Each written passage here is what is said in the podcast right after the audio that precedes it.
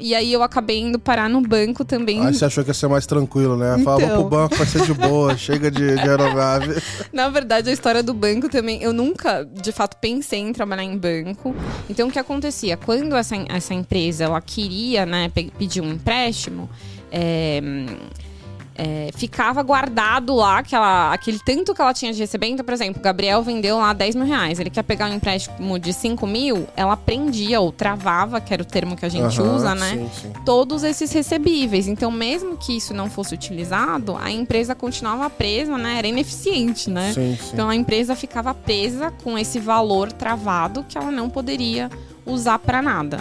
Então, isso foi uma outra mudança que trouxe a regulamentação. A gente, evoluindo um pouco mais aqui na PJ, que já tem acesso, mas ainda temos é, entraves, fricção, enfim, na jornada e até no acesso desse dado, isso é uma outra coisa que a gente vai incluindo.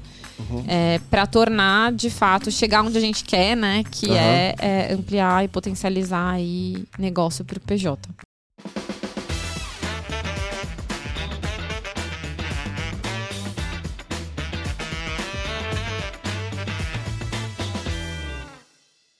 Fala pessoal, sejam muito bem-vindos aqui a mais um episódio do Let's Open Podcast, seu podcast favorito para falar de Open Data, né? Então, de economia aberta, dados financeiros, bancários e seguros, saúde, já estão falando também.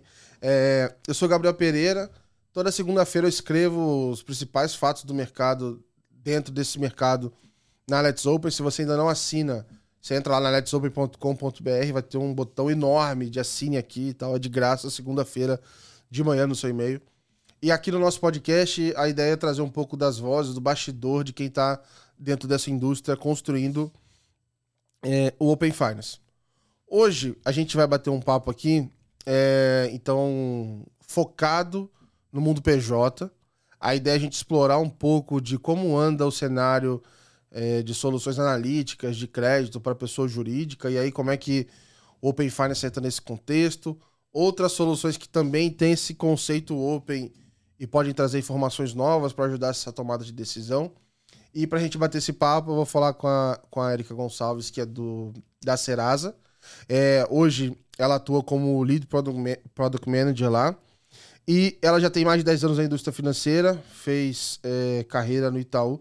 Antes você chegou a experimentar engenharia química? Ou- Sim, trabalhei na Pfizer como engenheira química. Boa. Ó, então ela já teve essa passagem antes, né, na engenharia química, depois acabou migrando para o mundo financeiro, mais de 10 anos na indústria, na indústria, fez carreira no Itaú, é, trabalhou em projetos na América Latina. Você chegou a morar no Chile também? Morei. É, e pelo que eu vi aqui, assim, eu, quando eu conheci também foi dentro do mundo PJ no Itaú, mas passou por diferentes pontas ali, atuando em produtos PJ. É, atuou diretamente no Open Finance lá e hoje está realmente na Serasa tocando essa parte é, como Lead Product Manager e vai explicar um pouquinho pra gente é, das principais novidades, do que está rolando para se conceder crédito para PJ, né? Um baita desafio. Sim, um desafio enorme. Sempre acho que o foco é muito mais PF, né? Sim.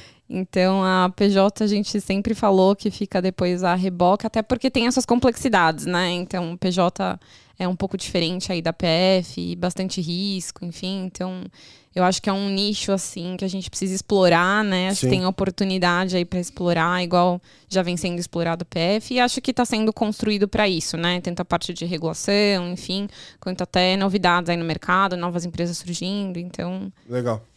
Eu tenho um, um carinho especial por PJ, assim, porque.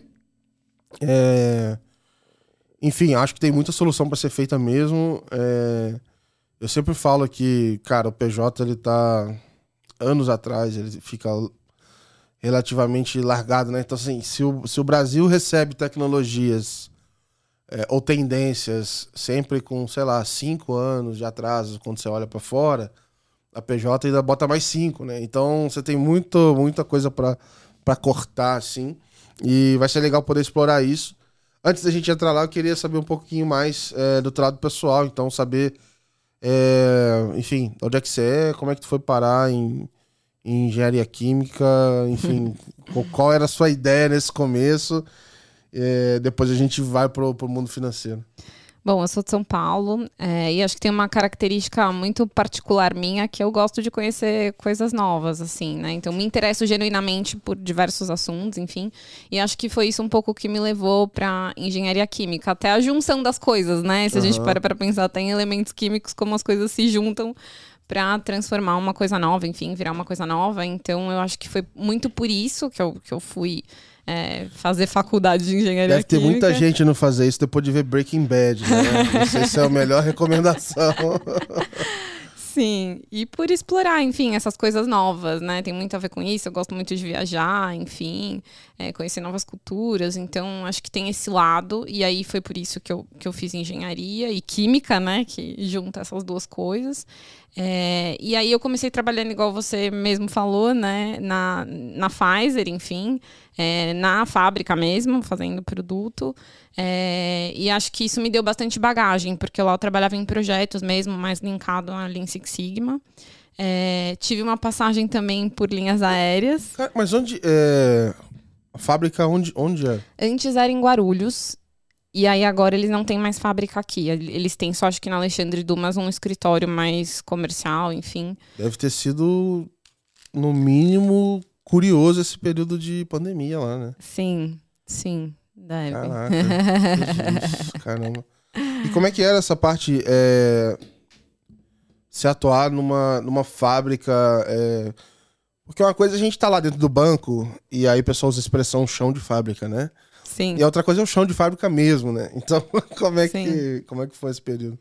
Olha, foi muito bom. Eu acho, eu digo que a Pfizer assim foi uma escola gigante para mim, porque eu acho que fábrica, quando a gente olha projeto Lean Six Sigma, né, e melhoria de processo e tal, primeiro que é muito tangível tudo que você está fazendo, né? Você vê no final como é que isso uhum. de fato impactou.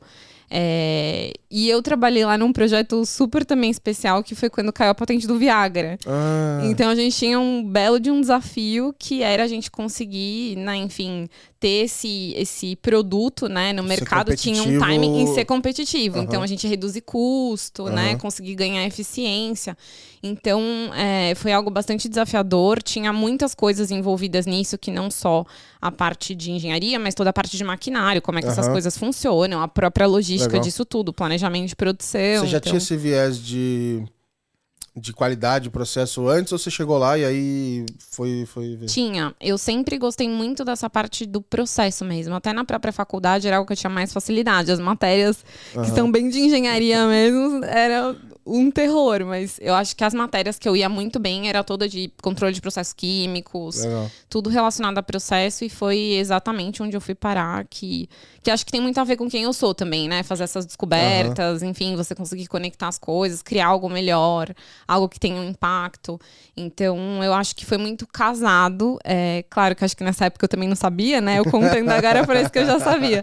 Mas eu acho que foi muito casado também com quem eu sou, assim, enfim, e, e sigo, né? Eu acho que sigo isso na minha carreira. É, e também, enfim, no banco, que também era um lugar que eu não esperava passar, e depois agora na Serasa. Então. Caramba. E foi. Aí você saiu de indústria é, química para aérea, né? Isso, aí eu fui trabalhar em companhia aérea, trabalhei na Gol, foi um período muito curto. E eu também trabalhava em projetos Lean Six Sigma lá para manutenção das aeronaves. Pô, eu, assim, eu não gosto como negócio porque tem até uma brincadeira que fala assim: olha, é, você quer ficar milionário com a companhia aérea? É tipo, é só você ser bilionário e abrir uma. Porque é um negócio que come muito dinheiro. Sim. É muito trabalhoso. Mas eu acho fascinante a operação e como muito. é que funciona. Por mais que às vezes você passe uma raiva mas você vê a complexidade do negócio, enfim, é, é muito legal. Assim. Era um alinhamento dos astros, assim, porque eu trabalhava na manutenção das aeronaves, claro que eu não sabia, né, de nada disso, mas era de fato você entender, né? A aeronave é igual um carro, tem um momento que você precisa planejar uma manutenção e tal, mas assim, para você casar tudo isso, para aquela aeronave estar tá num lugar, né, no hangar, ter o profissional adequado, né? Porque na aeronáutica também, enfim, tem, os profissionais lá são, são bem separados, né? O que cuida da hidráulica, enfim, e você ter o maquinário também, né? Uhum. As peças necessárias naquele lugar e controlando toda a malha aérea, onde que esse avião vai parar. Então, era uma coisa muito desafiadora, assim. Uhum que também era essa engenhoca, né? Da gente Aham. conseguir organizar as peças É, pra. como a margem não é muito alta, você tem muito investimento, etc. Tudo em dólar. Se Então, você erra a mão ali, você já comeu o que não, às vezes nem tinha margem e acabou de comer isso. sim. E tem o período certo, né? Que é igual o carro. Você faz a manutenção muito antes, você gastou dinheiro, mas você também não pode fazer Sim, muito depois, né?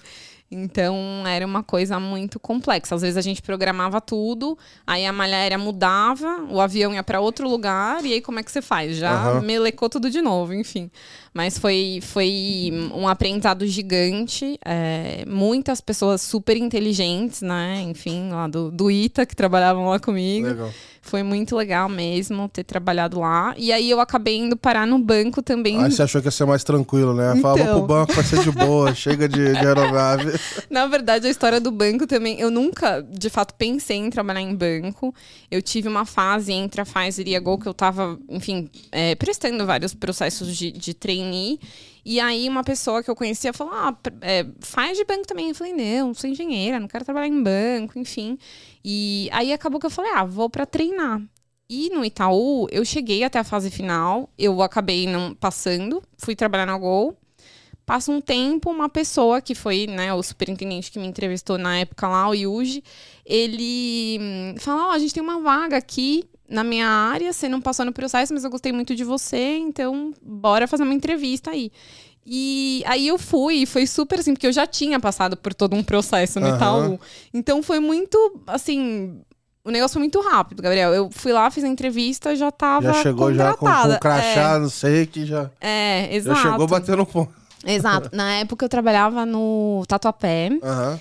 que eu trabalhava na parte que era de wealth management, de grandes Aham, fortunas. E aí foi para uma área que era uma área de projetos Lean Six Sigma, exatamente para usar esse Ah, viés que eu legal. tinha da indústria. Aí você Eles... descobriu que o banco ama engenheiros. engenheiros. Eu descobri que o Banco Ama Engenheiros era uma coisa nova também dentro do banco, isso, porque estavam tentando colocar isso mais em serviços financeiros e tal. É muito diferente, né, de você fazer isso num produto físico, enfim. É, mas também foi uma escola para mim, um super aprendizado. Eu não entendia nada de banco, nada e de hoje é fundos. mais fácil dar manutenção no sistema do banco ou do avião? Olha, vou te falar que os dois são muito complexos. Boa, boa. muitas coisas envolvidas.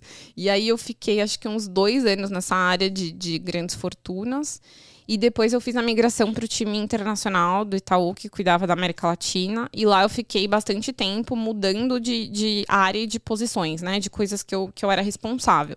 Então eu também fui com viés de projetos para Uhum. esse time, né? Porque tinha muita coisa que a gente desenvolvia no Itaú que era utilizado na América Latina. É, e aí trabalhei tanto no offline, né? Que era mais com o time que fazia as coisas, o gerente mesmo, né? Aham. Enfim, na agência. É, e depois no digital, que aí era a parte mais de criar é, os apps, é, os sites e apoiar essa construção de transformação digital também na América Latina. Foi aí que você foi pro Chile? E aí, no meio desse caminho, né, que eu tava é, é, no offline, antes de eu ir pro digital, aí eu tive um convite lá da minha diretora para a fusão do Itaú com a Corbanca. Aham. Então, o Itaú tinha comprado, né, lá uma empresa, e aí eu fui responsável por fazer a fusão, né, até o Legal Day One, para as empresas, enfim, se incorporarem. E aí, um, um desafio também à parte, Pô, assim é, muito complexo, porque acho que não envolvia só a questão é, técnica, a questão dos sistemas, que também era um ponto. Envolvia muito regulamentações diferentes, coisas que o Chile ia ter que incorporar, por exemplo, para reportar para o Brasil. Então, sei lá, 50 mil reportes que tinha que fazer para o Banco Central e a gente tinha que entender como essas coisas iam casar. É, como até fazia lá a parte bem de contabilidade, enfim, tinha, tinha várias áreas envolvidas, né? Mas eu acho que tinha também a complexidade é, dessas duas empresas com pessoas, né? As culturas diferentes, enfim. é, e isso se juntando, né? Tinha uma parte bem é, política também, porque as pessoas não sabiam quem ia ficar no final. Uhum. Então, eu acho que foi um imenso aprendizado, assim, para mim. Eu fiquei, acho que quase um ano é, lá no Chile. Ah, legal. E aí, quando eu voltei, eu, eu tive uma passagem também na Colômbia para apoiar, porque lá também tinha o, o, o Itaú com a Corbanca, né? Tinha um pouco lá. Isso, só que lá no caso tinha uma complexidade a mais, porque antes a Corbanca tinha o Helm, que era um outro banco. Então era meio que fusionar três. Aham. É. Ah, mas nada de novo pro Itaú, né? Sim, a sim. Vida, a vida do Itaú, basicamente. Sim, é, e aí no caso eu não, não fiquei, né? Não, não morei lá na Colômbia, foi uma outra pessoa que, que foi fazer isso, mas de fato eu fui para apoiá-los a, a direcionar um pouco como é que a gente tinha feito no Chile, enfim, o que que eram, né, as- a- os atalhos, porque era muita coisa envolvida. É, e aí, quando eu voltei, aí sim, eu voltei já incorporando as atividades que era mais do mundo digital, é, para a gente conseguir, de fato, alavancar a parte de, não só de tagueamento nos canais, enfim, e a gente desenvolver isso nas unidades da América Latina, que tinham também, né, um, um- um desafio de que o Brasil também já estava mais avançado nisso, né? Aham. Então, a- às vezes a gente não tem esse espectro, né? Aham. A gente acha que o Brasil está mais É, a gente tá atrasado. atrasado em tudo. É, mas a gente tinha isso de fato de querer colocar todo esse aprendizado, enfim, transformação digital lá. Então eu participei desse momento. É, e aí eu fiquei né, contabilizando tudo isso, acho que foram quase seis anos nesse time da América Latina, nas diversas posições né, que eu fiquei.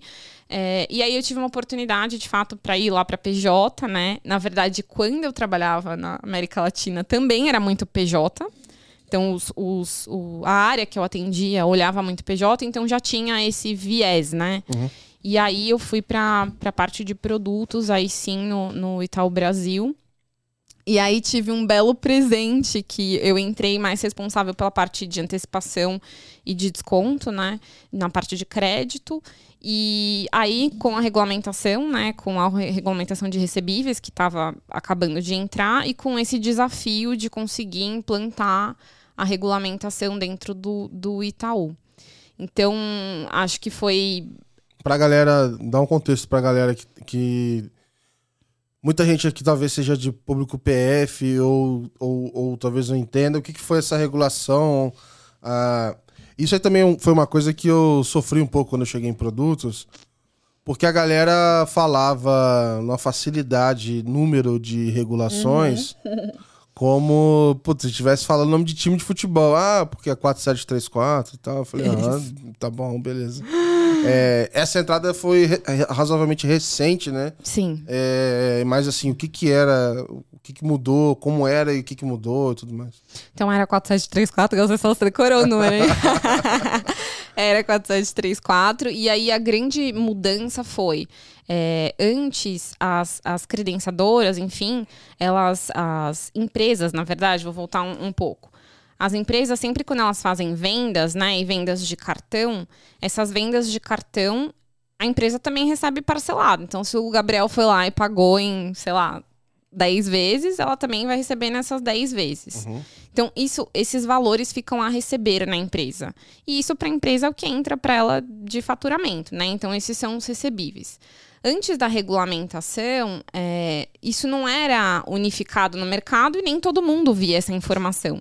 Então, isso ficava muito travado, né, com a credenciadora, enfim, e essas informações eram. é, é, não- acho que a, a empresa ela nem tinha essa condição de dar o acesso a essa informação a, a outro. Se o lojista ele quisesse, ele tava com esse direito de receber esse dinheiro, ele só poderia antecipar com quem gerou, né? Então, Isso, com quem gerou. E aí o cara pode cobrar o que ele quiser, né? na- em teoria, né? A gente tá falando de. Fica, fica dependente, preso. né? Aham. Exato, fica dependente. Então, o que, que a 47 trouxe, né? Ela trouxe essa unificação através das registradoras, um lugar centralizado, nos quais esses recebíveis deveriam ser é, é, registrados. E a partir disso, com o consentimento aí das empresas, as outras, né? Não só as credenciadoras, mas ele poderia dar acesso para é, a visualização desses recebíveis. E além disso, quando a, E o consentimento, pessoal, não é igual do OpenFi, é bem facinho. é É, bem só, facinho. É só, É, bem é facinho. só dar um check lá e aí ela pode ver, até porque dados de, de PJ, etc., é muito mais simples algumas autorizações do que o da PF. e Isso. Assim. Isso mesmo.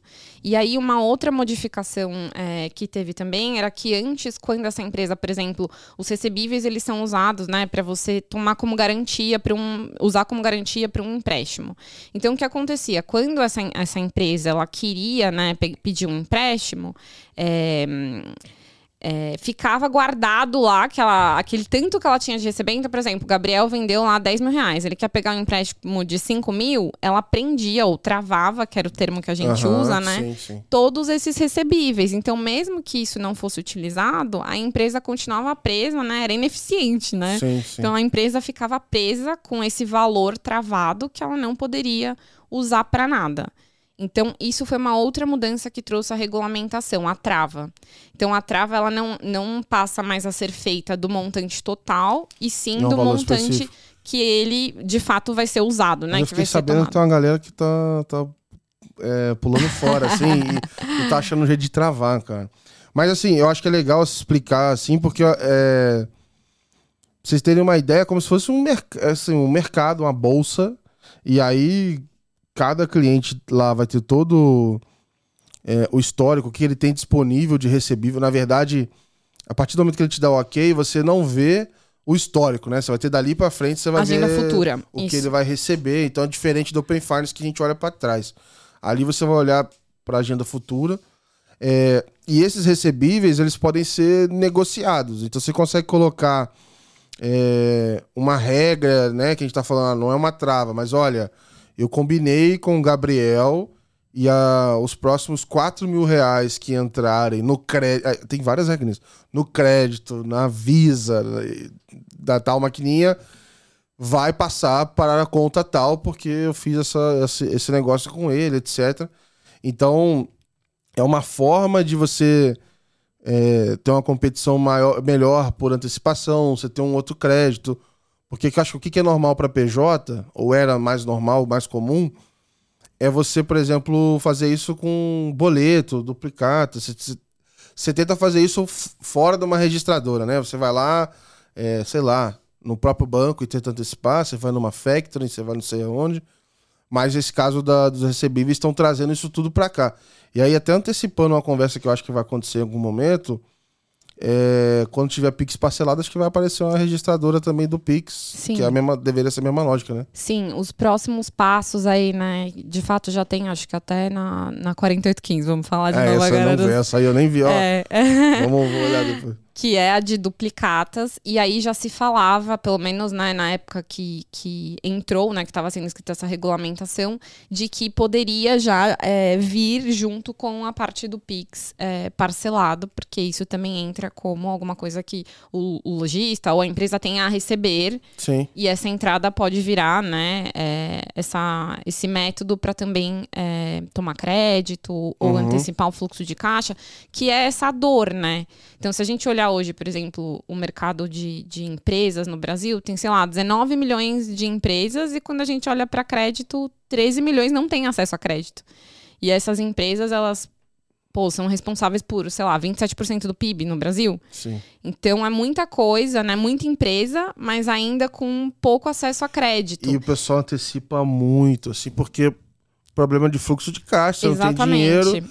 E esse é o que tá mais fácil para você, e aí ele antecipa com valores hor- horríveis. Taxas altíssimas, Pra né? comprar o quê? Matéria-prima, sei lá. Isso, para pagar funcionário. fornecedor, Que, fornecedor. que geralmente é isso que acontece com a PJ, né? Então, quando entrou a, a regulamentação, né, apoiou de fato a ter essa visualização unificada, né, da, da agenda de recebíveis e essas empresas terem mais condições de pelo menos ter uma oferta mais acessível ou poder fazer a negociação disso no mercado, que apoia muito o crédito, porque hoje tem uma dificuldade, uma dor muito grande das empresas de comprovarem, né, faturamento, e isso é uma Uhum. coisa básica para a gente também conseguir fazer avaliação de crédito. Então, eu acho que é, isso acopla. Né, que, que é, é- é essa beleza da gente trazer mais dados e Aham. conseguir ter acesso, né? Quando a gente fala de, de Open Data, a gente está falando aqui especificamente da PJ, mas isso acopla mais uma coisa que antes não era visualizada ou era visualizada por poucos. Uhum. E a gente consegue garantir né, é, a ampliação do crédito para quem geralmente não tinha. A gente sabe que hoje as empresas elas morrem lá nos cinco primeiros anos. É muito difícil você comprovar histórico de uma empresa que acabou de nascer, por exemplo. E aí essa empresa tá fadada, né? Não tem ajuda, né, Gabriela? Tá fadada a morrer. Não, e aí o que acontece? Então, Esse cara vai explorar o acesso a recursos que ele tem na pessoa física. E aí ele não vai movimentar na PJ, e aí vira um ovo a galinha. Aí ele não movimenta PJ, ele não tem na PJ, ele fica rodando um negócio na pessoa física. E essa é a história da Let's Open. Basicamente, assim, é um negócio meio Sim. que assim. Mas acho que é legal a gente até pontuar que, assim, primeiro, né? É, eu lembro que na época o, Open o, o, Itaú fez até uma chamada, tipo assim, ah, o Open Finance chegou no Itaú, não sei o que e tal. É, pô, na prática, sempre tem, vai vir um chatão aí e vai falar, ah, mas não é o Open Finance, não tá lá aí, não sei o que. Sim, não, não, não é Open Finance. Se você for lá escrito lá, não está lá é, que é Open Finance regulado, etc. Mas na minha visão, assim, o que, que é Open? Essa possibilidade de você é, tirar barreiras para os dados saírem de um lugar para o outro, obviamente, com consentimento, etc, etc. Então o conceito é muito legal, né? Então tu tá falando aqui de você conseguir pegar essas informações que estavam presas numa adquirente, é, e conseguir abrir isso para negociar esse recebível gerar oferta melhor para o cliente. É, tem algumas diferenças centrais, né, pro, pro caso do Open Finance, o consentimento é diferente, o histórico, na verdade, ele, ele é construído, você não tem um histórico, você vai olhar para frente.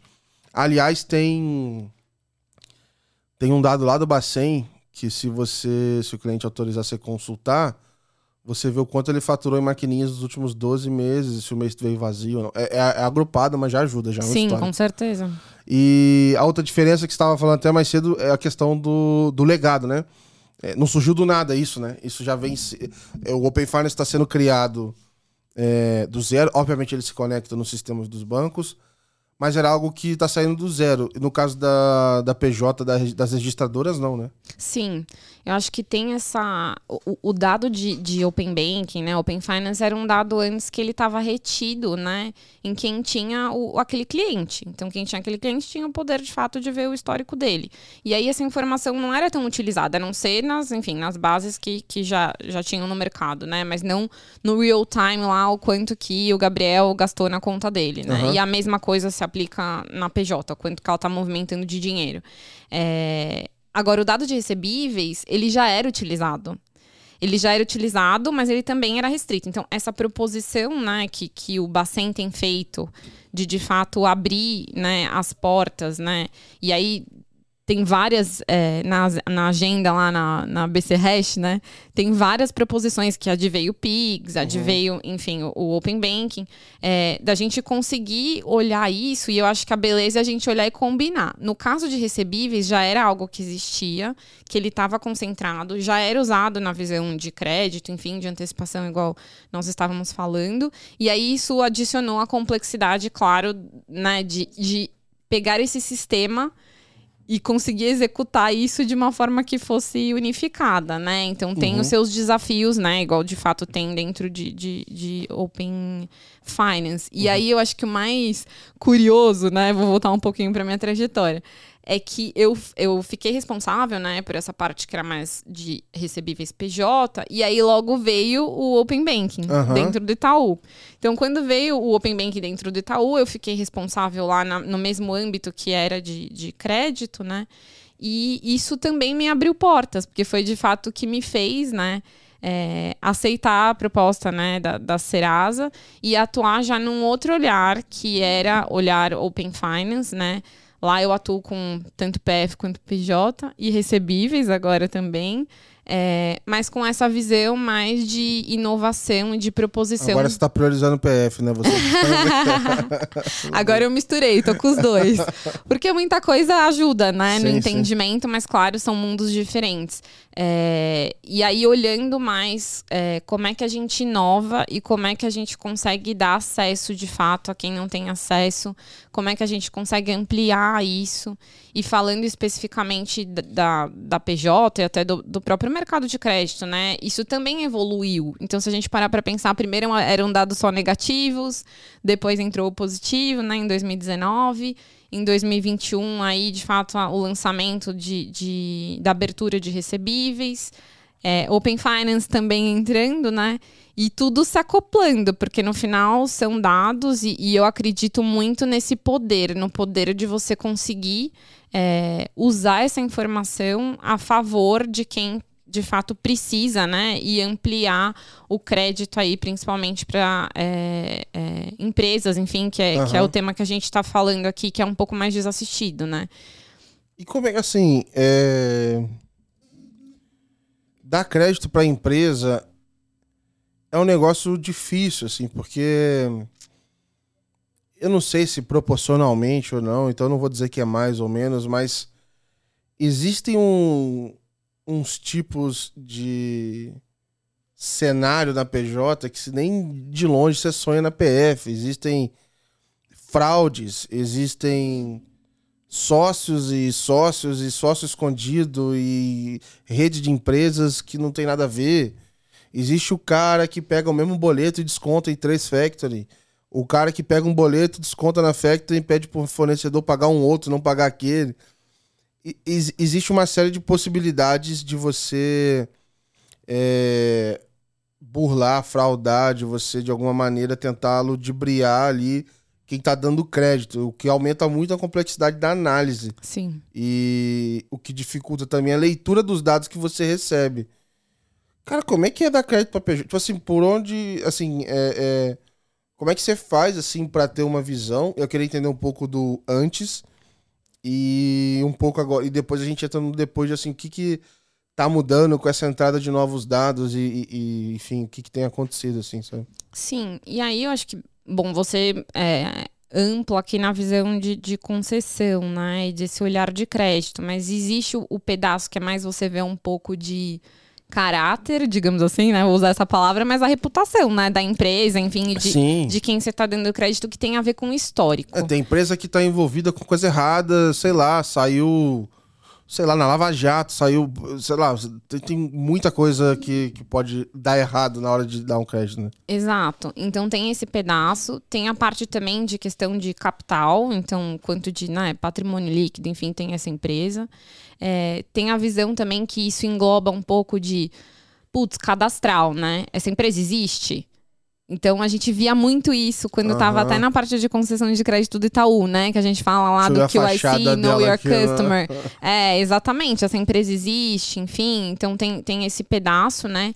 Se essa empresa consegue de fato suportar é, a capacidade dela de pagar as dívidas, né? Como é que ela vai fazer para pagar essas dívidas? Caraca, eu tô ferrada. A Let's Open, se alguém digitar, vai ver um prédio no endereço. Então por isso, já tá explicado porque eu não recebo crédito. Sim. É, enfim, e, e, isso tem muitos riscos, né? No endereço eu vou dar o um arroba agora. Fala, cara, entra no YouTube, você vai ver que tá lá. É, porque de fato é um, é um pedaço, né? É. Disso. Então, eu acho que tem, tem muito risco envolvido, né? Quando uhum. você fala de, de empresa, enfim. E também, muitas vezes, é olhado o grupo econômico. E aí entra um pouco também de, de capacidade de se acontecer alguma coisa, né? Se tiver risco, como é que as outras empresas do grupo apoiam a fazer o pagamento da dívida ou até os próprios sócios, né?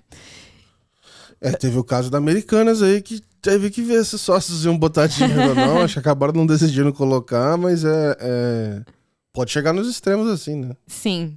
Então, enfim, eu acho que é, a, a análise de crédito passa por, de fato, a gente conseguir olhar né? Tudo isso.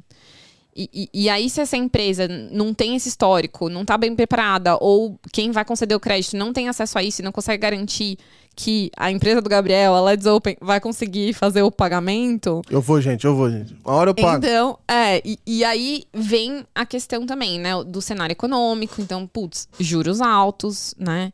E aí o Gabriel precisa contratar fornecedores. Então, Sim. como é que faz? Antecipa o dinheiro, né? E aí antecipa a juros altíssimos. Sei lá, é, taxa de juros tá 3,75 ao ano. Nossa. Um e meio por mês, mais ou menos, para antecipar os recebíveis. Eu então... simulei uma vez uma... Nossa, aquilo me, me quebrou, assim. Eu entrei... E aí, tanto faz, tá? Não tô falando de uma maquininha ou de outra, porque até a antecipação... o preço tá mais ou menos na mesma ordem de grandeza.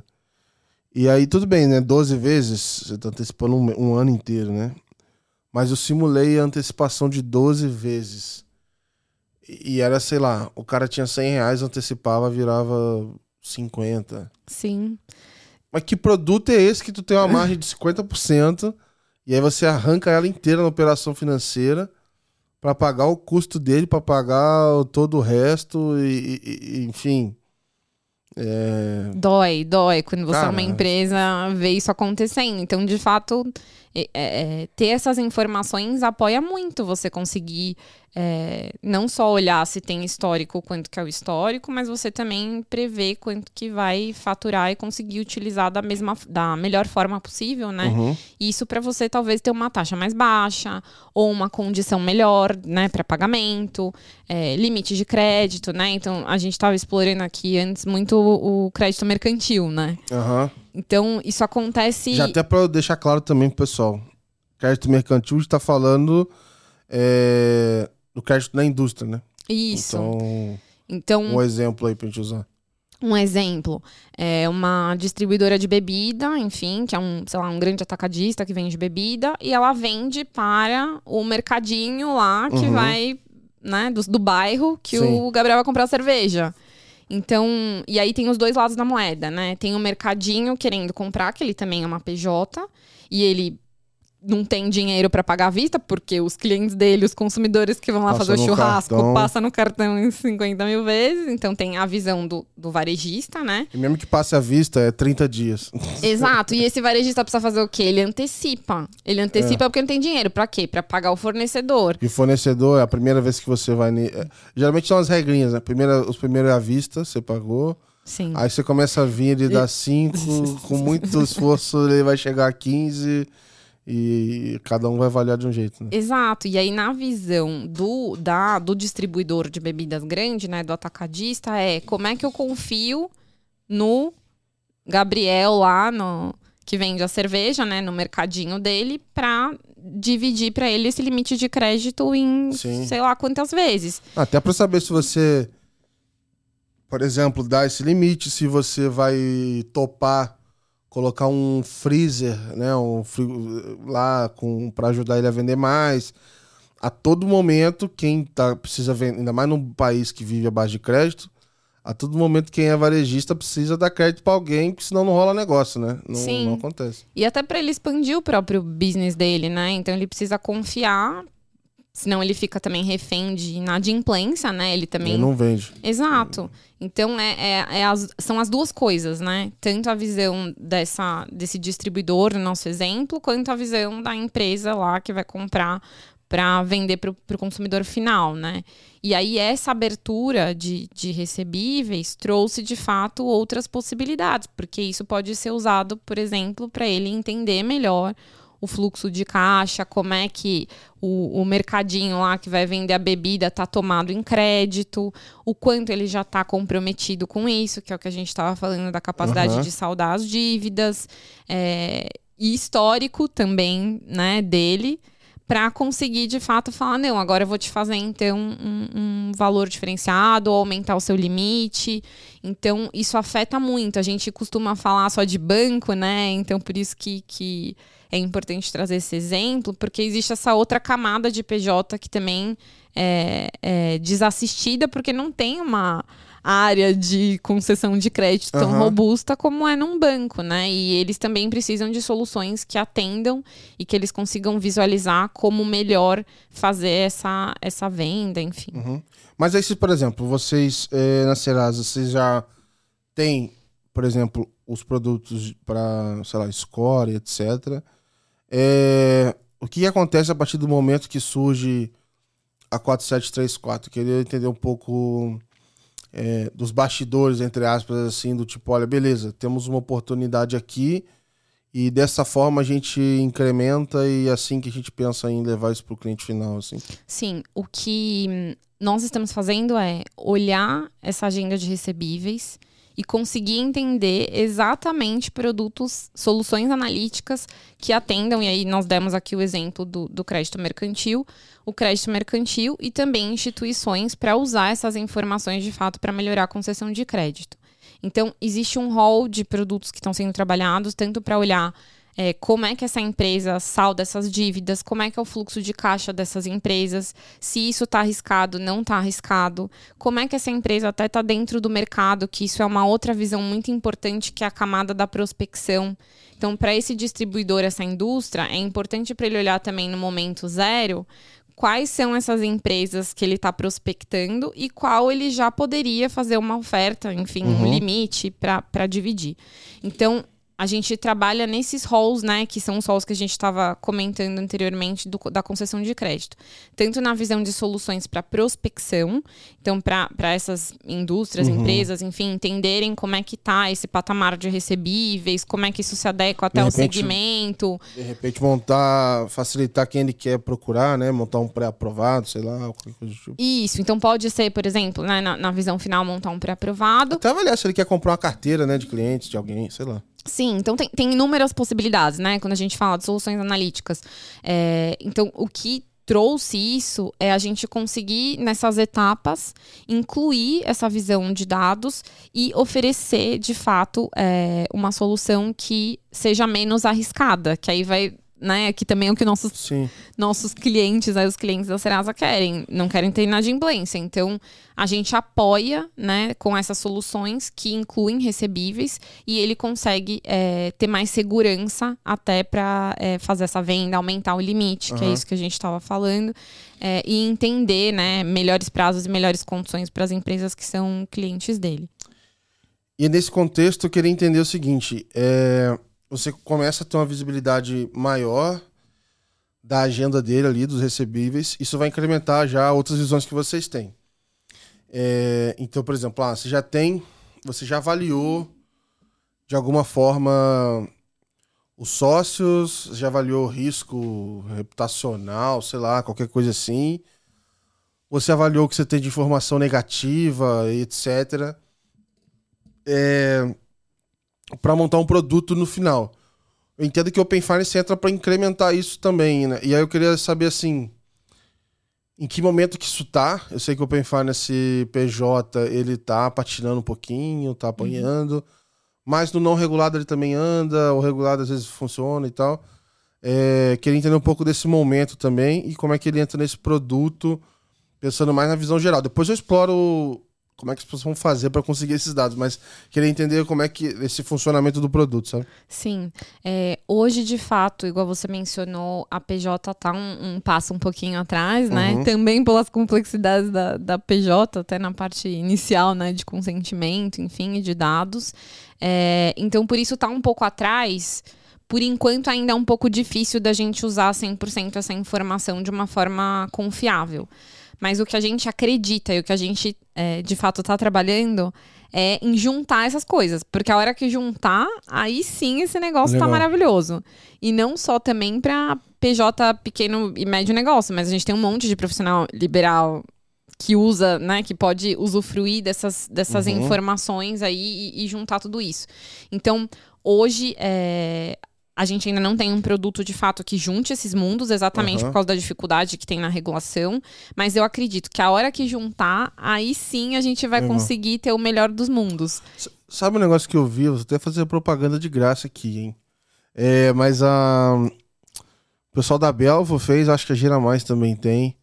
É, um scrapping ali para pegar as informações do histórico da, do adquirente. Então. Uhum sei lá, tô pensando que o cliente me deu o consentimento para ver a agenda dele, eu vou ver o futuro. Mas eles estão entrando lá no site mesmo, lá, é, sei lá, no site da Stone e puxando o histórico dele para de alguma forma ajudar nesse, nesse contexto todo. Sim, acho que existe isso de fato de pegar o histórico, que é o que você está falando. E existe também você guardar o que está futuro, né? A é, diferença é, que você guardar. Montando, Exato, você, você guardar montando. o que está futuro, você vai ter um ano, sei lá, que no mínimo que guardar esse histórico para que isso aconteça.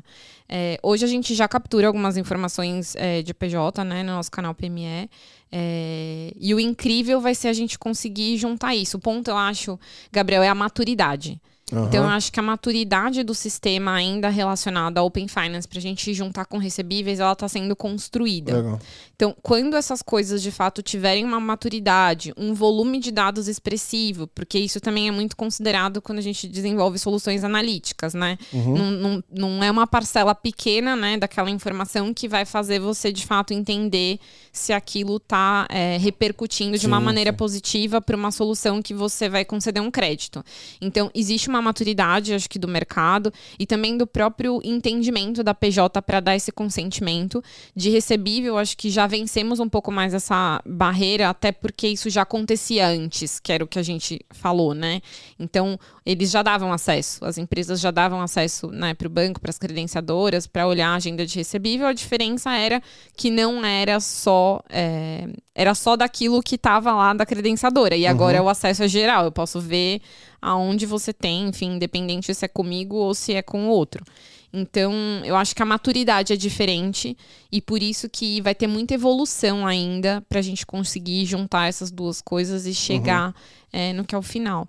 O que eu já vejo que tem muito, é, muitas empresas até trabalhando é na questão do próprio BFM, né? Acho que até veio uma pessoa da, da Celero, né? Sim, sim, sim falando um pouco disso. Os Joãos, os dois Joãos. Isso, falando um pouco disso. Então, que também BFM é algo super. É, para a empresa tem um, um, uma carga muito grande, porque as empresas antes entravam no bankline, né? Para ficar é, gerindo. Então, é, eu acho que ainda tem um caminho, né? Água para passar debaixo dessa ponte para conseguir uhum. juntar essas coisas quando incluir as outras é, inovações que estão sendo tratadas aí em regulação referente a duplicatas, que é o que a gente falou, ou referente ao próprio Pix, né, que, que o Pix parcelado, eu acho que isso traz um, um, um apoio para a gente conseguir ampliar crédito e construir soluções ainda mais robustas.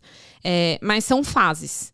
Então, eu acho que a fase que estamos atualmente é vamos conseguir usar recebíveis, que a gente já venceu uma barreira. Já tá mais na, na mão para, sei lá, para gerar valor, tipo, amanhã, sei lá. Exato a gente evoluindo um pouco mais aqui na PJ, que já tem acesso, mas ainda temos é, entraves, fricção, enfim, na jornada e até no acesso desse dado, isso é uma outra coisa que a gente vai incluindo uhum. é, para tornar, de fato, chegar onde a gente quer, né? Que uhum. é, é, ampliar e potencializar aí negócio para o PJ.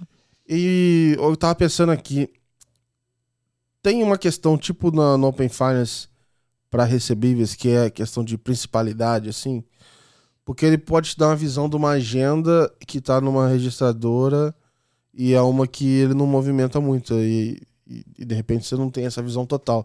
Isso acontece também?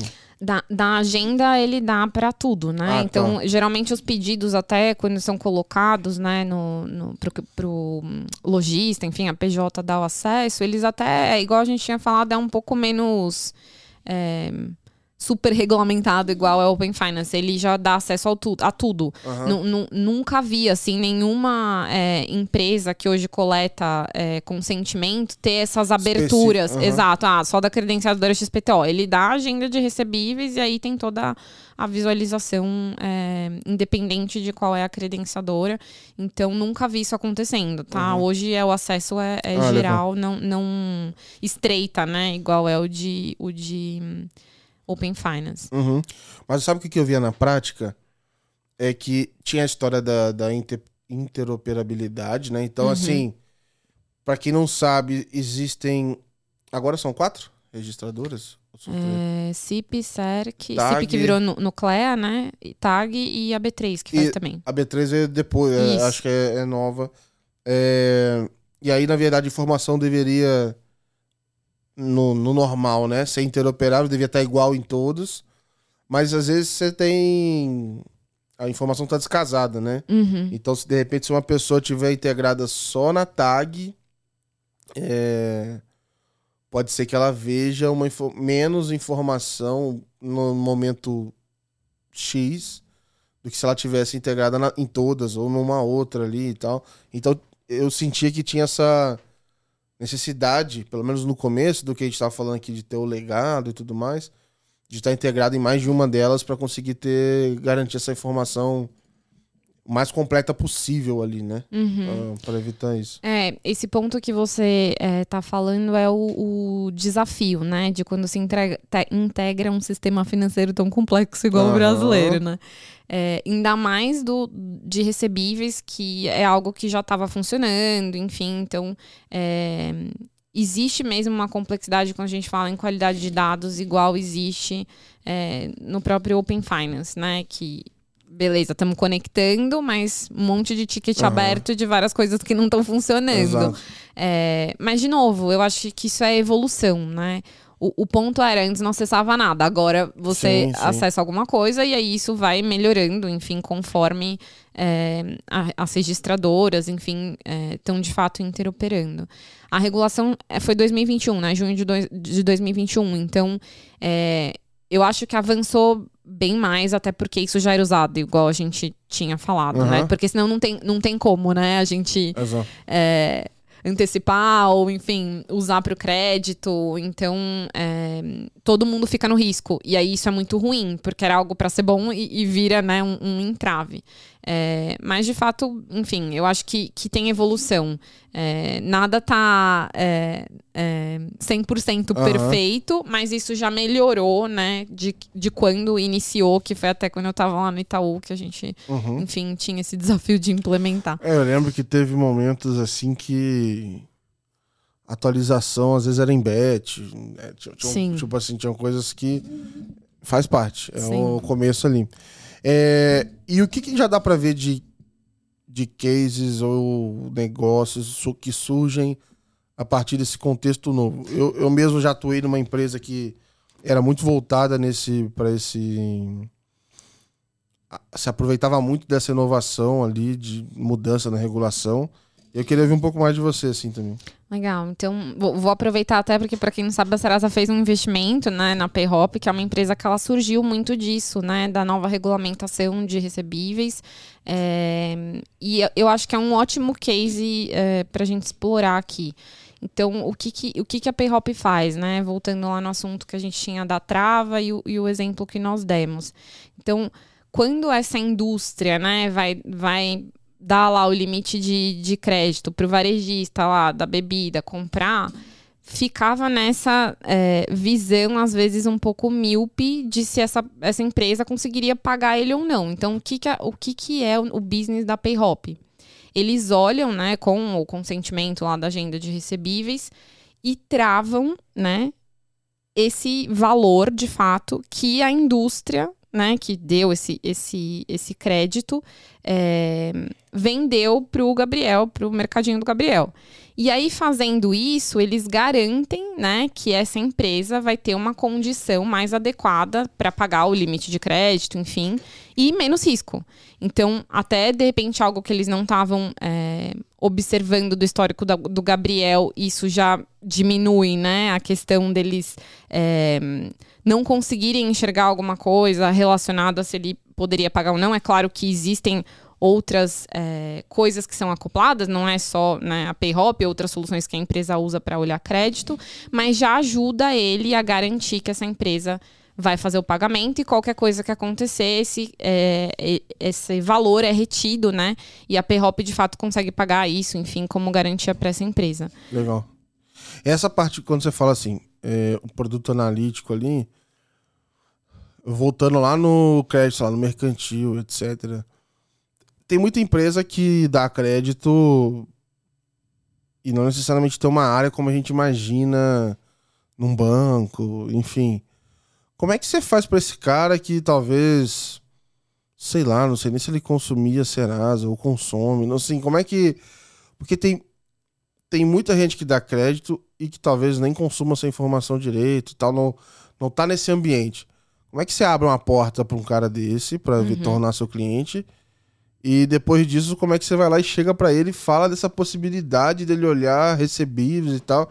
É, porque, enfim, tem gente que não vai ter a menor noção de nada disso, né? Sim, as soluções analíticas para esse tipo de público precisam ser soluções de fato que já deem um resultado, enfim, ou uma recomendação, né, se aquela empresa é arriscada ou não, e ele consiga enxergar isso de uma maneira rápida, né, e uma maneira mais massificada para poder conce- conseguir conceder esse crédito, né.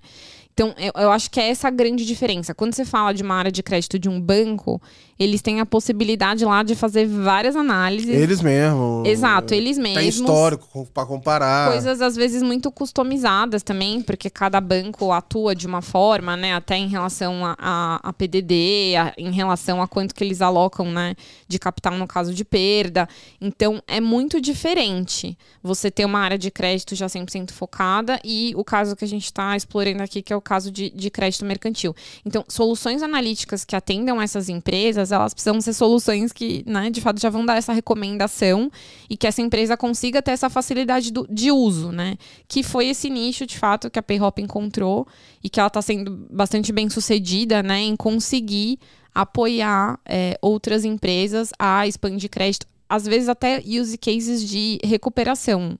Gabriel, porque recuperação de crédito, né, cobrança, etc., a trava, né, e você conseguir pagar também pode ser algo sim, sim. que utilizado, né? Então vem aqui renegociar suas dívidas e usa aqui o seu sim. recebível futuro. É, é uma, vamos dizer assim, é alguma garantia, com maior ou menor grau, do que você pode comparar com outras ali, mas é uma espécie de garantia também. Exato. Então, essas soluções, elas né, recapitulando aqui, elas precisam ser soluções mais direcionadas, elas precisam ser soluções é, que deem essa possibilidade dessa indústria, né, entender de fato é, o quanto que ela dá de limite, enfim, se isso é arriscado ou menos arriscado. Uhum. Então, é, e aí isso que a gente é, que nós estamos focando aqui na Serasa para conseguir também resolver o problema desse Legal. público, que é um público que até é um pouco mais desassistido, por exemplo, que um banco, até pela própria estruturação, né? Uhum. Então, uma estrutura organizacional. Legal. E, e eu estou pensando muito nessas possibilidades de. Eu acho que assim, PJ, a brincadeira é um pouco outra, assim, porque você tem fontes diferentes e dá para você correr atrás delas, assim. E tem uma que eu não sei se vocês usam, já usam ou não, enfim, que eu também sou cliente da Serasa na PJ, do certificado digital. Uhum.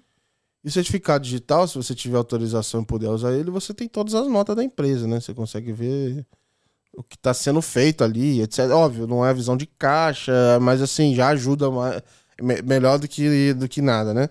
É... Isso pode ser um caminho também, vocês já analisam isso ou não, sei lá. Sim, sim. A gente já, já usa essas informações, enfim, para soluções né, já existentes e acopla, né? Igual a gente está falando, acopla para ter o entendimento da empresa como um todo. Eu tô bastante curiosa é, quando entrar a nova, né, de, de duplicatas também, é, como é que isso vai funcionar, assim, porque é, os desafios são imensos, mas eu acho que é aquele negócio, é, vale a pena, né? Quando uhum. você junta tudo isso e você vê, de repente, uma camada é, que você não atendia, você vê como esse modelo performa, você vê como isso é, reduz inadimplência, né? Ou mantém, ou você consegue dar até acesso a quem você não dava antes, né? Empresas que não têm histórico, enfim. Sim. Então, é, eu acho, acho que isso que... tudo deveria reduzir esse, o preço do crédito e aumentar a distribuição, Sim, e melhorar as ofertas também, porque eu, eu creio que isso também ajuda a trazerem mais produtos de crédito. Que hoje, de repente, não contemplavam o seu fluxo de caixa ou não contemplavam a necessidade da sua empresa. E isso traz essa possibilidade.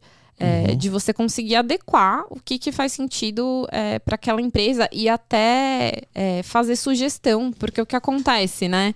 É, a empresa do outro lado também não quer ficar inadimplente, né? Sim. Então isso prejudica muito os negócios. E a partir do momento que ela fica negativada, fica inadimplente, ela também não consegue mais crédito, não consegue evoluir o business dela, né?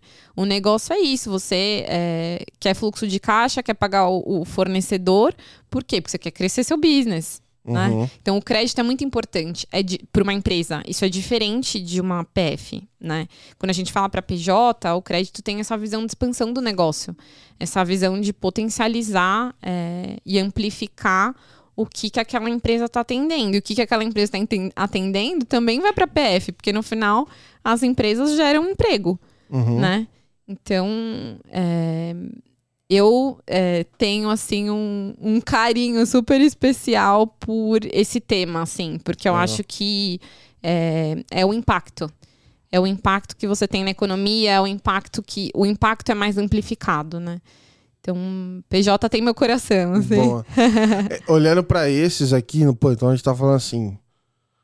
Num futuro, em algum momento, a gente tem falando de recebível de cartão de crédito está falando de duplicatas, eventualmente de um Pix parcelado que deve pegar muita adoção em breve. Né? Acho que é difícil alguma coisa do Pix não pegar mais. É, a gente falou aqui dos dados de Open Finance, a gente falou de certificado digital, né, para ver notas, etc. Você tem alguma visão de alguma outra fonte de dado diferente que que possa existir já ou que não exista, assim, mas pra gente até mostrar para quem, pra quem tá ouvindo a gente como é que, tipo, o conceito de dados ou de informação, tipo, não é só a conta. É, existem outras fontes legais que você consegue fazer soluções interessantes. E, enfim. É, e até para levar um paralelo para a própria pessoa física, assim, para ser, ser mais criativo de procurar outras fontes e como usá-las, assim. Sim, é, eu acredito muito na junção para PJ também. A gente fala um pouco de grupo econômico, mas dessa análise mais geral, juntando o próprio sócio, sabe? Eu acho que isso hoje ainda é um pouco complexo quando a gente fala de avaliação de crédito e análise de crédito. É claro que é considerado, mas eu ainda acho que tem um, um chão para isso acontecer e vou fazer o link com o que você estava falando da própria PF, assim. E, e isso tem a ver muito com dados contribuídos. Eu, eu acredito que essa é a evolução também. Eu acredito na regulamentação, é, mas eu acredito no poder que eu tenho também de dar o meu dado para você analisar. Uhum. Se, se hoje eu pudesse dar o meu dado, sei lá, putz, da minha carteira de motorista, do, enfim, do, do meu IR, do meu IR. Então, assim, né, do, enfim, vários é, tipos de, de informação. É, e, e, não só essas que são ma, mais assim para nós que somos CLT, né? Mas até informações de, de, de wallet, né? Uhum. De, de é, trabalhadores informais que recebem de outras formas, né? De um Uber, de um 99, que tem lá uma, uma carteira que ele também recebe, né? A, corrida dele lá. Uhum. Que é um profissional liberal, que isso hoje também encaixa junto de recebíveis, porque ele tem um recebimento lá na maquininha, né? Então, eu, eu acredito muito nessas informações também, sabe, Gabriel? De eu poder falar assim, eu quero contribuir aqui para você uhum. fazer uma análise melhor do meu crédito e você conseguir me ajudar aí a potencializar, enfim, o meu acesso. É, então, a gente tem a regulamentação ajudando, mas eu acho que tem uma camada que está sendo disruptiva, assim, do entendimento das pessoas. Uhum. De o que, que o meu dado, eu dar essa informação, é, pode te proporcionar. Então, é, acho que não tem bala de prata, assim, né? É, sendo direta na sua respo na resposta aqui para você. Eu acho que é o conjunto de coisas que a gente pode acessar e que isso pode trazer uma mudança. Uhum. E que, de repente, às vezes é até a população tornando isso, né? Enfim, algo que, que apoie, que mude, enfim, essa, essa visão. É, então, a, a opções são diversas. Uhum. É, as opções acho que são claras, assim, tipo IR. IR uhum. é algo que, enfim. Até é... pedido em alguns lugares, né? Sim. É algo que você tem que declarar para o governo, é regulamentado. Sim. É claro que tem isso também da fonte do dado, né? Sim a fonte do dado confiável. Então, quando você fala de, da agenda do Banco Central, isso ser regulamentado, esses dados estarem em algum lugar que você possa confiar, isso também traz do outro lado a segurança que você pode contar com essa informação para a sua avaliação de crédito, por exemplo. Uhum. Então, é...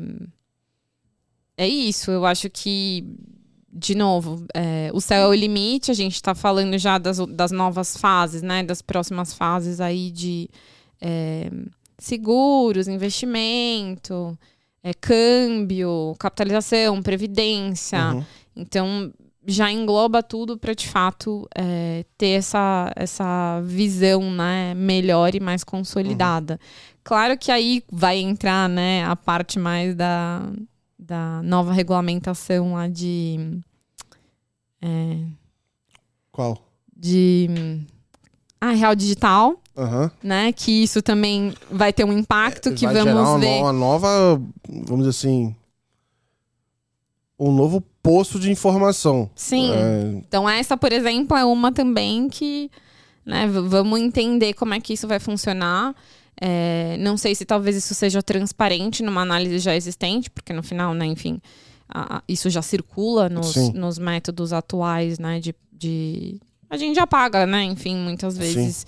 digitalmente. Então, acho que tem um entendimento aí para ver como é que vai funcionar é, com o real digital. E vamos ver, acho que. É, essa pergunta foi muito boa, é, mas não, acho que não tem bala de prata ou bala de ouro aqui. E o pessoal da Experian lá fora deve ficar louco com o nosso ambiente PJ aqui, né? Sim. É, lá, pagamento a prazo, essas coisas, tudo diferente e tal. Como é que é essa troca, assim, com eles? recebíveis é uma. É, eles sempre estão muito genuinamente querendo entender, porque de fato uhum. não existe, né? Como é que fala boleto para eles? Como é que eles. É, geralmente eles não, não tem muito boleto, né? Eles falam tipo trade bills, né? Uhum. Que tem mais a ver com isso da duplicata, né? Nem na América Latina, quando eu tava lá no Itaú também a gente tinha um projeto para implantar boleto na América Latina. A gente acha que tem, mas enfim, não tem. É, então é, eles são muito curiosos, assim, para entender como é que isso funciona e como isso pode ser usado também lá. Só que lá não tem isso, né? Não tem, não tem regulamentação, então isso dificulta um pouco. A regulamentação ajuda porque centraliza, todo mundo tem que fazer igual, tem padronização, então uhum. é, flui muito mais fácil e faz com que o sistema avance mais rapidamente, né? É, então, recebíveis não, mas aí buy now, pay later, né? Que agora uhum. já é um, um algo que já está sendo Estão mais. Estão aprendendo a tomar calote agora lá. É, estão aprendendo a tomar calote. Bom, vai aumentar ainda mais a demanda pelo serviço de vocês lá, né? Sim. É a parte do, do jogo, né? Mudar a forma de pagar e receber. É, eu te perguntar assim também de cases, alguma coisa que você viu interessante assim no mercado ultimamente. Pode ser PF, PJ, o que vier na sua cabeça assim que foi alguma coisa legal que você viu assim de iniciativa. Olha, de é, eh, PJ, então, esse é o ponto. Acho que PJ tá bem carente, assim, de caso de uso que consiga acoplar todas essas coisas, sabe? É, não sei se é um pouco disso da maturidade, Gabriel, que ainda é, é uma dificuldade. É, o caso da, da Payhop, assim, eu acho que tem se provado muito efetivo e nas duas pontas, assim, até para o entendimento e para a maturidade, tanto do, da indústria, que é quem de fato a Payhop faz a, a, a participação, né, de, de venda, digamos assim, né, desse produto, e aí o entendimento do varejista, enfim, para conseguir trazer isso que é entender como usar seu dado, né? Agora, de novos casos, é que eu vou ser muito repetitiva, eu acho que aqui de tudo que uhum. você já, já tem mostrado. Ah, mas sei assim. lá, um nome, sei lá, alguma coisa que chamou atenção. É... Mas pode ser desde, sei lá, de uma empresa, um caso, um comentário, sei lá, um que um cliente falou, não sei. É... Alguma coisa que você achou interessante, assim, ultimamente, assim, no mercado. É, eu tenho visto mais. É, esse é o ponto, né? O mercado tem falado, acho que até você trouxe em algumas conversas é, feitas aqui. O, o mercado pago tem trazido muita coisa falando sobre crédito, né? De acesso. Uhum. É, mas eu ainda fico muito curiosa para entender o como isso está sendo feito, sabe? Uhum. Eu, eu vejo, às vezes, a divulgação. Eu gostaria de entender um pouco melhor o caso de uso na é, prática. A gente aí, tem discutido aí... isso um pouco, né? É... Aí tem, tem duas situações, tem duas chances. Ou a gente faz um evento é, sem gravar e sem celular. Gostaria. Aí todo mundo conversa. Gostaria. é, ou só trabalhando lá pra saber. É quase. Que acho que assim, vários lugares. É, tem um limite até onde as pessoas vão poder abrir, né? Tipo assim. estão fazendo. Não vai. Não... Acho que o Banco do Brasil é um pouco mais diferente nisso, que ele topa falar mais, assim. Uhum. É, mas eu escuto nas conversas assim, de bastidores um monte de coisa, assim. Sim. É, que não, não é aquilo que tá na cara do gol, aquela jornada que você vê, assim, coisas que estão acontecendo é, ao todo momento, mas são ofertas e, tal, uhum. a gente não tá vendo, assim. É, o, o que tem. É, e aí muda um pouco esse escopo de, de crédito, né? Mas eu acho que tem saído casos legais, assim, como, por exemplo, o crédito de carbono, sabe? Uhum. Umas iniciativas mais SG, assim, que tem bastante link com proposições novas. Uhum. Né? E até como é que você vincula isso, por exemplo, com o próprio serviço financeiro, né? É, isso acho que já tinha case fora. Recentemente eu vi, acho que a BV fazendo sim, sim, um caso é, de uso mais relacionado a isso. É, e como é que isso também tem esse impacto social, sabe? Que eu acho que foi algo novo agora trazido dos casos que já estavam um pouco é. mais é, usuais, digamos Sim. assim, né? Não, ficou bem legal esse aí deles é, calcular o impacto e etc. E eu vi, eu vi um é, que, na verdade, já tinha visto essa proposição de tentar melhorar a vida financeira da pessoa, tipo, arredondando o valor de uma transação e aí pegando esse, esse valor e tomando alguma atitude, sei lá, investindo e tal. E eu vi um que tava pegando isso para fazer doação. Então é um jeito de você. Sim, de, de doação também. Doar para alguma causa de maneira fácil, sem se comprometer, mas também sem, sem fazer esforço. Então. Uhum Vai lá, vai arredondando, arredondando, doando, doando. Quando vê no final do mês, você já doa um valor legal para uma causa que você acredita, que você quer apoiar e tal. Sim, essa da parte de pagamentos, né? Eu acho uhum. que é bem, uhum. é bem legal também. E acho que novos casos de uso vão surgir aí. O que eu acho é que para isso engatar, né? Que, que é até isso que, que é o sentido, né? Você conseguir muito consentimento, você conseguir as pessoas engajadas é, dando lá o seu ok, né? Que uhum. eu acho que é isso. Só que fica nessa conversa do que veio primeiro ovo a galinha, né? Eu dou meu consentimento porque eu tenho um benefício ou eu. Então, para análise e, e para crédito também isso é muito importante, né? Então, enfim, eu acho que esse caso do, do Mercado Pago, até do próprio Banco do Brasil, né? Que, uhum. tem, que tem postado coisas, é muito legal.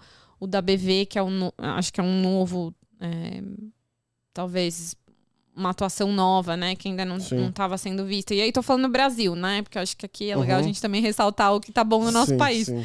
É, é, mas eu acho que, que tem desafios disso, sabe? para conseguir impactar mais.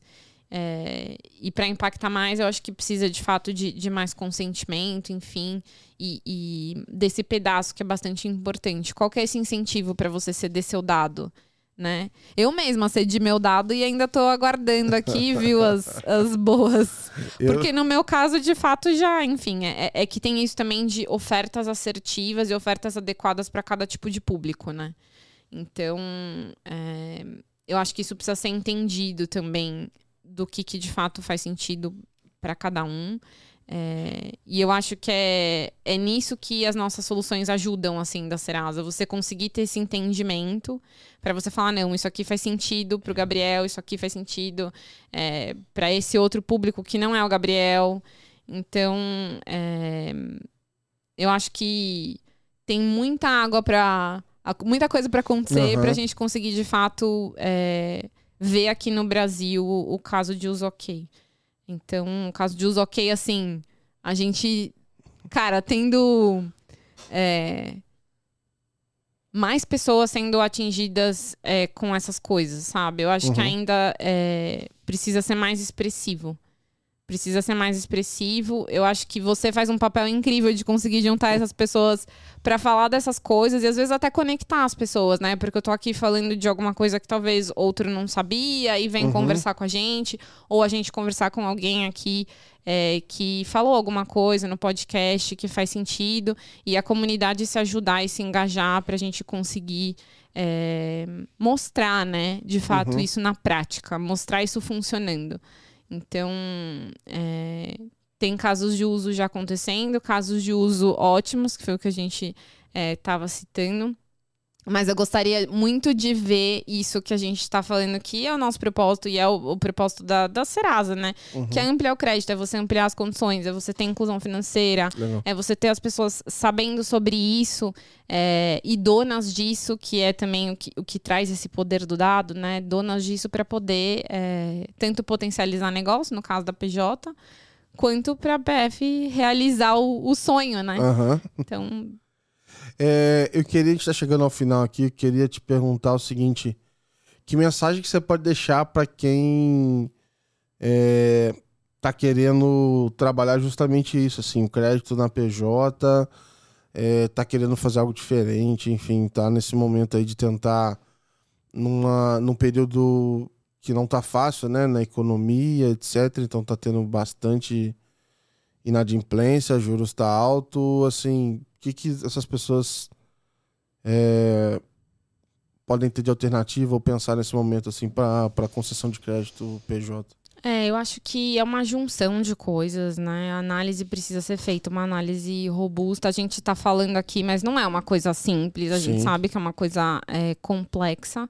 É, e, e eu acho que a gente tem que se ajudar, sabe? Assim, é claro que eu tô, enfim, é, eu trabalho com isso, né? Uhum. É, mas eu acho que essa troca de ideias, porque não necessariamente, e é isso que acho que às vezes acontece também no mercado, Gabriel. É, uma empresa tem um core business, por exemplo, que é solução analítica. Putz, você tá tendo alguma dificuldade, cara, vem conversar com a Serasa, entendeu? Vem conversar com uhum. a Serasa porque a gente, de repente, consegue ajudar a construir alguma coisa que cara, vai ser um benefício para você e vai ser um benefício para todo mundo ter, uhum. né? Enfim, então, é, eu acho que a gente precisa conversar mais sobre essas coisas, a gente precisa é, entender um pouco mais do crédito na visão é, financeira e do que, que isso significa.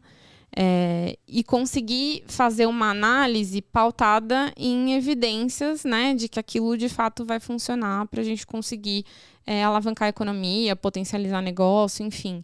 Então, a dificuldade, quando a gente fala de crédito e inadimplência, ela é a dificuldade de você que está analisando, do outro que está analisando, do outro que está analisando, enfim. Então, é, usar essas informações novas vão ajudar, as informações recebíveis, as informações é, de Open Finance. Esse impacto, ele está sendo mensurado de uma forma positiva. Conforme eu falei, eu acho que tem coisas que a gente ainda precisa avançar e amadurecer e evoluir para ter esse entendimento, mas a gente já sabe que isso vai ter um resultado. A gente já sabe que quanto mais isso né, for é, uhum. é, divulgado, as pessoas vão se beneficiar disso para quem de fato está com é, pontos de interrogação em relação, né? O que a gente fala bastante aqui, mas talvez quem não, quem não entenda tanto fique com essa dúvida, né? Então, eu vou até aqui me disponibilizar, né? Quem Boa. quiser vir conversar comigo, enfim, é, contar qual é a dor, qual é a dificuldade. É, nós já estamos trabalhando com algumas empresas, né? Com essa visão aí dos, dos produtos de recebíveis, como isso pode beneficiar. Já estamos testando aí algumas coisas, enfim, no mercado, logo, logo com, com soluções aí para ajudar.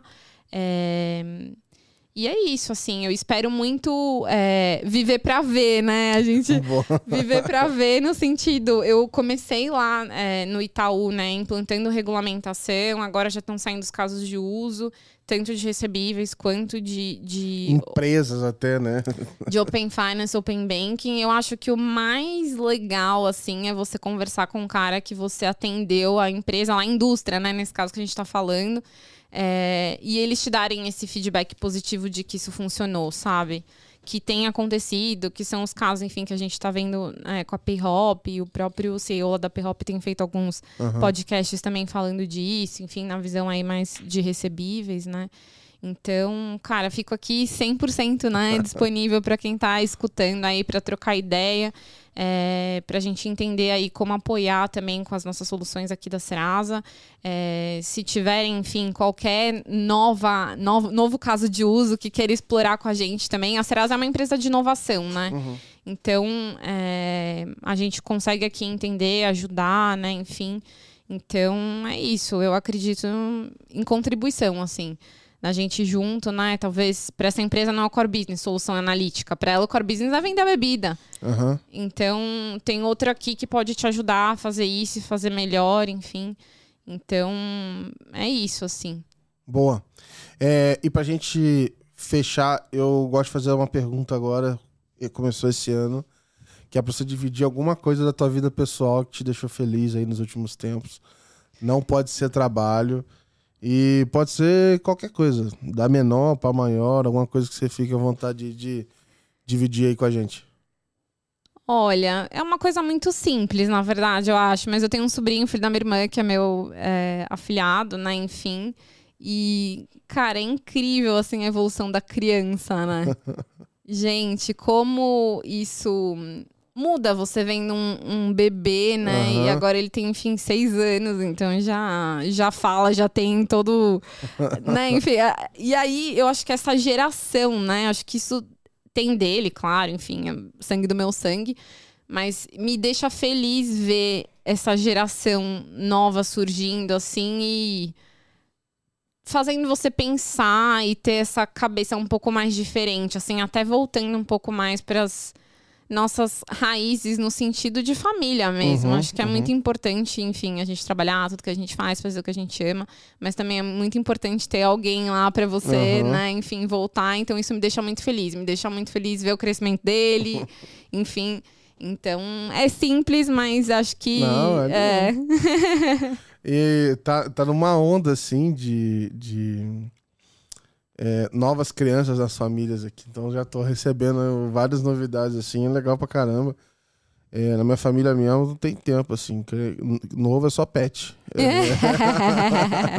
Sim. É, queria te agradecer pelo papo. Obrigado mesmo por vir, compartilhar sua jornada e também suas percepções. É, se quiser deixar algum recado final, fica à vontade. Propaganda de graça. É, enfim, pode te deixar à vontade. Valeu, vou te agradecer primeiro, né? Ninguém sabe, mas eu vou contar. Agora todo mundo vai saber que a gente, de fato, trabalhou juntos no Itaú, né? Sim. Vi aí nascer o seu negócio, porque você começou lá. É, sou super fã aí, enfim, da sua garra para fazer isso acontecer, reunir a comunidade, enfim. Então, parabenizar aí você e te agradecer também pelo Obrigado. convite. E eu acho que assim, cara, vamos construir juntos, sabe? Eu acho que a Serasa tá aí com várias soluções é, incríveis para poder ajudar novos negócios, enfim, acontecerem, é, expandir, enfim, e ampliar. É, crédito é, sem o risco, né? Enfim, ou mantendo um risco baixo. Então, podem contar aí com a Serasa para o que precisarem, para discutir, para criar novas soluções, ou até para consumir as soluções já existentes, enfim. Uhum. Fico disponível aí para quem quiser me contatar, igual eu falei.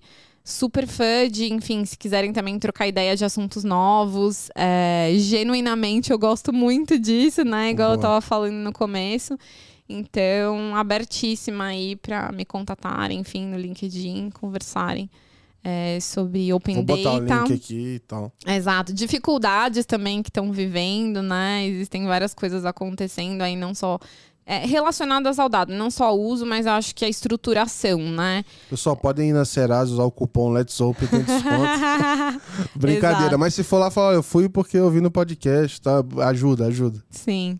Então, super aí aberta, super open para todo mundo me contatar aí pra gente trocar ideia e produtos da Serasa também comigo ou com qualquer um, né, dos nossos Boa. EVs aí. Boa. Pessoal, é, obrigado por acompanhar mais esse episódio.